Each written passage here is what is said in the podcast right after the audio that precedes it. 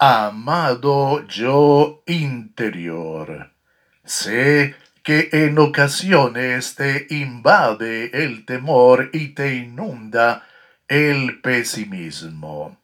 Has fracasado ya en algunos de tus proyectos y es normal. Muchos de los que han alcanzado grandes éxitos han debido intentarlo una y otra vez antes de lograrlo.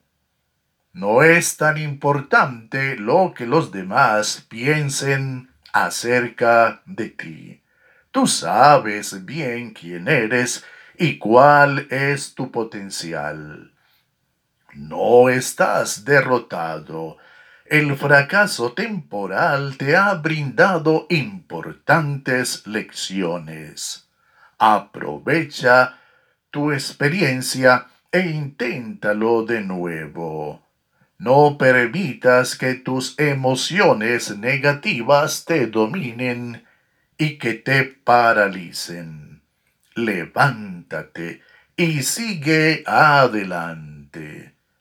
La palabra de Dios dice, bueno es el Señor, una fortaleza en el día de la angustia, y conoce Él a los que en Él se refugian. Naún capítulo 1, versículo 7.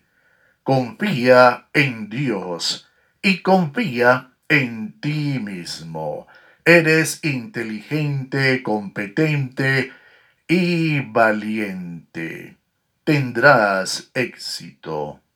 Te irá bien. Te irá bien.